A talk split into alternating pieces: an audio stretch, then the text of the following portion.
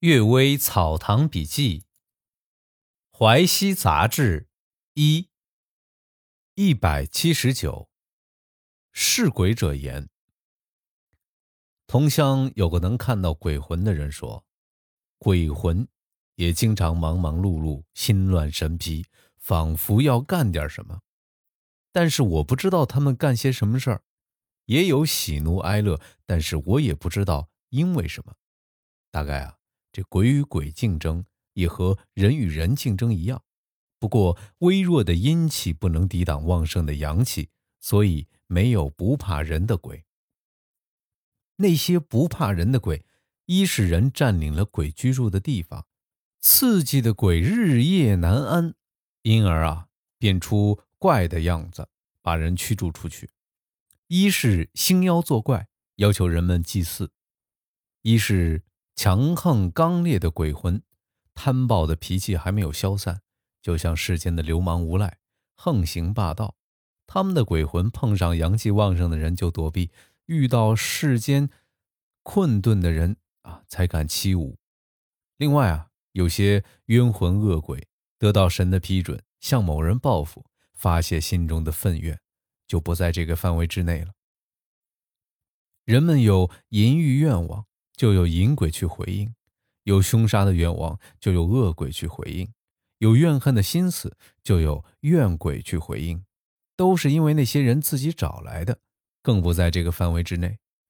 我曾经在清明时上坟，看到出来春游的女人，那些装爹做娇的鬼魂就跟他们开玩笑嬉笑；那些端庄稳重的，旁边一个鬼都没有。又曾经看到过学宫里面有几个鬼，教育鲍先生出来的时候，就躲在草丛中发抖；训导某先生出来的时候，就自由自在的蹦蹦跳跳。所以啊，鬼敢不敢欺侮人，只是看这个人是怎么样的了。第二个故事，指龙臂。侍妾的母亲啊，沈老太太说。盐山县有个姓刘的人，大小便不通，吃了许多药都治不好。一天晚上，他梦中听到神仙说：“把铜头断成灰，调酒服下，大小便就通了。”刘某就问：“铜头是什么东西？”这神仙说：“就是你们所说的蝼蛄呀。”刘某试着服用。并果然痊愈了。我认为啊，这是湿热郁结在人体内，现在以湿热去攻湿热，借用药性，利于攻一下罢了。至于重要的器官，郁结的气不能通畅，就要寻求最根本的原因，并不是这种东西能引导的。下一个故事，盲鬼。梁铁壮复现说。某人晚上赶路，在竹林边看到一团东西，似人非人，很笨拙的摸摸索索向前挪动。某人大声斥骂，那东西却没有反应，知道一定是个精怪，就捡起砖头瓦块扔过去，那团东西变为一阵黑烟，缩进竹林里去了，还吱吱地说：“我因为过去的罪过，呃，堕落到恶鬼道里面。”又忙又聋，万分痛苦。您怎么还要追打我呢？某人就不去问他了。我在《滦阳消夏录》中记载王菊庄讲的一个善于挑拨离间的女鬼变成哑巴的报应故事。现在这个鬼受到又聋又盲的报应，大概他生前聪明的很过分吧。阴谋害己。我已去世的老师王文端公说，有个人想谋害对立一伙中的人，想来想去没有好计策。有个狡猾的人偷偷打听到这件事，就暗中带了毒药送给他，还说这种药一进肚子人就死，不过死后的样子和病死一模一样，即使解剖验骨也和病死没有两样。这个人很高兴。就把献药者留下吃一顿，献药者回家当夜就死了。原来啊，这个人先用毒药给献药者吃，这是打杀人灭口的计谋。汪文端公感叹地说：“献药者想献害人计策去讨好人，自己却先被杀害了。使用毒药的人先杀人灭口，但要永远封住别人的口却是做不到的。挖空心思想害人，究竟是为什么呢？”当时啊，张凡川老先生也在做。就谈到一个有专门喜爱玩弄男童的人，看上了一个官员的子弟，有没有办法弄到手？就暗中吩咐自己最喜欢的姬妾，让他派媒婆去找官员子弟，说好在别墅幽会，到时用威胁手段击奸他。约会的日期到了，这个人啊，听到官员子弟已经去了别墅，就急忙赶过去，路上突然跌跤。